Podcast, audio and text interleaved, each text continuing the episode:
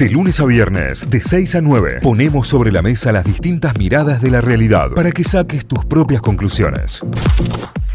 Tenemos eh, algo muy bueno y lo habíamos anticipado hoy para esta ronda de mates. Ya está nuestra invitada en línea, eh, ya la tenemos ahí porque UNICEF acaba de lanzar una campaña que es Al Hater Ni Vida, una campaña que se lanzó junto a Telefe y la idea es frenar los discursos de odio, tanto en el mundo online, donde el hater tiene por ahí eh, eh, su hábitat natural, como también en el mundo offline. ¿eh? No nos olvidemos del cara a cara y no nos olvidemos lo que pasa también en la vida. Y la tenemos en línea para charlar con nosotros a una de las representantes de UNICEF. Ella es especialista en comunicación de UNICEF Argentina, Natalia Calisti, con nosotros. Buen día, bienvenida a Notify, Nati, aquí Cayo, Tita y Santi. ¿Cómo estás? Buen día. ¿Cómo les va? Muchas gracias. Me, agarran acá llegando a, la oficina para terminar la semana. Bueno, excelente. Gracias porque entendemos que también hiciste un gran esfuerzo, así que muchísimas, muchísimas gracias Nati por, por estar ahí conectada con nosotros. Eh, y bueno, obviamente vamos a arrancar con, con la campaña, ¿no? Al Hater Nick Vida me parece que es una, una, gran iniciativa que se lanza a partir de, de, todo lo que venimos viendo y de todo lo que viene pasando a través de las redes. ¿Cuál fue el objetivo y, y el porqué, Nati, de esto? Bueno, mira, es una preocupación que tienen todos los chicos y las chicas. Nosotros tenemos esta plataforma YouReport donde hacemos consultas, eh, digamos, en, tiempo online a chicos y chicas y tenemos varias, hicimos varias encuestas em, durante, sobre todo durante los momentos más álgidos de la pandemia, y lo que vemos es que los chicos y las chicas están más conectados a Internet y están más expuestos a este tipo de riesgos online, a situaciones de acoso en las redes y a situaciones de hateo. Y es una conversación que está digamos, sobre la mesa y que les angustia mucho. Por eso nos parecía que esta iniciativa al hater ni cabida, un poco el objetivo que tiene es sensibilizar y alertar sobre los discursos de odio. Y es una convocatoria a toda la sociedad, a los pibes y a las pibas, digamos, que tienen este tema en agenda, que lo discuten, que lo viven, que lo sufren, y para las personas adultas, para que sepamos que está y para que podamos acompañar muchas de las personas adultas estamos mucho en las redes, estamos en internet, estamos más conectados, pero no todas. Entonces, la idea también es que todas podamos entender un poco qué es lo que pasa en las redes, en qué redes están los chicos y las chicas y poder acompañarlos para que bloqueen, silencien, tengan recursos frente a situaciones de hateo. Exactamente. Bien interesante toda la campaña. Eh, y mm, con mucha información dando vuelta también esto, poder identificar los discursos de odio. Básicamente ser un hater es alguien que provoca o genera desde redes sociales eh, discursos de odio eh, respecto a determinados temas, que puede ser diversidad física, puede ser diversidad sexual y demás. esos discursos de odio, esos discursos que limitarían a otro en, su accionar en función de lo que este hater piensa, son los que hay que abordar, atacar y saber cómo resolver. Eh, son muy interesantes los datos que, que, se recopilan en función de las encuestas que estuvieron haciendo ustedes para lograr esta campaña, ¿no? Sí, tenemos, bueno, es, tal cual lo que decís sobre el, digamos, sobre el hateo, los discursos de odio, es, eh, digamos, son personas que, que, están en las redes y que generan entornos muy tóxicos. Y acá te quería sumar algo más. Em, un poco la campaña también alerta sobre los haters involuntarios, ¿no? Muchas veces em, no pensamos muy bien qué viralizamos, qué comentamos, de qué nos reímos.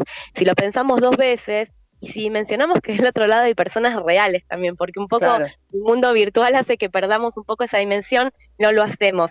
Hay cosas que en, el, en, el, en la interacción interpersonal no le diríamos a la otra persona y tal vez por las redes em, lo hacemos. Entonces también es un llamado sobre eso sobre las encuestas que me decías, sí, lo que vemos es esto, que, digamos que sobre todo con la pandemia, los chicos y las chicas son nativos digitales, están en las redes, hacen un uso distinto al que hacemos las personas adultas, interactúan, se vinculan, aprenden, eh, juegan, digamos, tienen un uso mucho más intensivo y en pandemia esto, bueno, se amplificó mucho más porque sumó la escuela, digamos, se un montón de actividades online.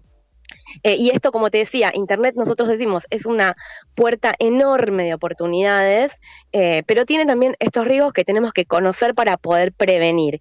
Y el otro punto que quería levantar de lo que dijiste, eh, sí, los haters muchas veces toman punto eh, a los chicos y a las chicas que rompen con, digamos, con, las normas o con los estándares, em, a los chicos y las chicas que militan eh, diversidad sexual, diversidad corporal, raza, digamos, que, tienen, que, toman algunas cosas o que incluso comparten cosas, digamos, de, su mundo y es un mundo que, no siempre eh, digamos, tiene que ver con, con, digamos, con la heteronomía, por decirlo de alguna forma. Tal cual.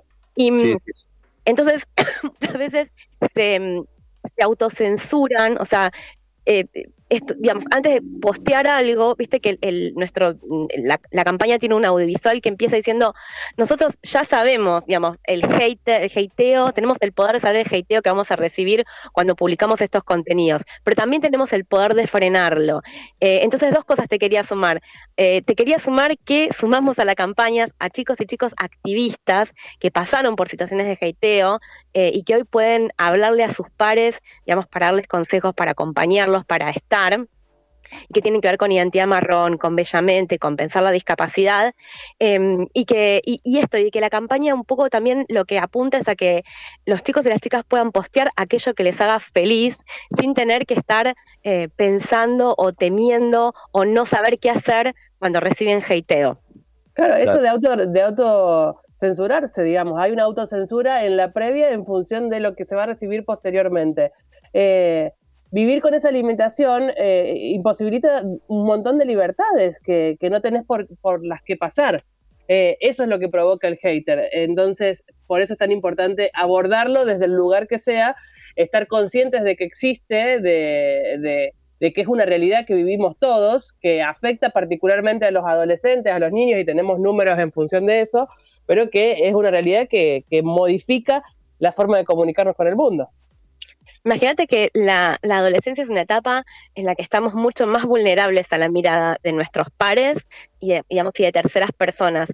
Por eso nosotros decimos que es como decís, el hateo afecta a todas las poblaciones, pero impacta más en los chicos y en las chicas y condiciona claro que condiciona, digamos, porque la, digo, los chicos y las chicas que reciben hateo, cuando están publicando, digamos, publican contenidos que, que, quieren compartir con los demás, eh, digo, la pasan mal, como la pasan muy mal. Entonces, digo, es importante saber, cada red tiene algunos mecanismos para bloquear, para denunciar, digamos, para contener esa situación. Es importante que los conozcamos, que sepamos cuáles son y que tengamos también una red por fuera de las redes eh, que nos pueda contener. Claro. Totalmente, totalmente. Eso creo que, termina siendo también fundamental ese tipo de contención. Si ustedes recién se enganchan, si recién eh, están prendiendo la radio y llegan al programa, estamos hablando con Natalia eh, Calisti. Ella es especialista en comunicación de UNICEF Argentina. Estamos hablando sobre esta campaña lanzada al hater ni cabida. Recién Nati hablaba sobre, bueno, encuestas y testimonios que tenían y también la, participación de activistas que, que, lamentablemente pasaron por esto ¿Qué, testimonios por ahí te quedan o qué situaciones que, pueden ser extremas o no tan extremas o que esto que vos considerás, por ahí somos haters involuntarios de algo, eh, que eh, han llegado a compartir o qué testimonios han llegado a dar estos chicos y chicas? Bueno, vayan al hashtag al hater ahí van a encontrar los videos en primera persona de nuestros chicos y nuestras chicas activistas que estuvieron generando contenidos, contando, digamos, por qué, qué situaciones atravesaron ellos, cómo pueden acompañar a chicos y chicas que sufren hateo y qué herramientas tienen para contener esta situación. Eh, es una de las partes más ricas que tiene la campaña porque tiene una participación directa de ellos y de ellas. Eh, y un poco el audiovisual resume esto, ¿no? En el audiovisual tenemos tres, digamos, tres de estos, estos chicos de, la, de repensar la discapacidad, em, de em, un, hay un activista trans eh, y hay una que habla sobre autopercepción corporal. Son como los tres temas, digamos, transgénero, autopercepción corporal y discapacidad.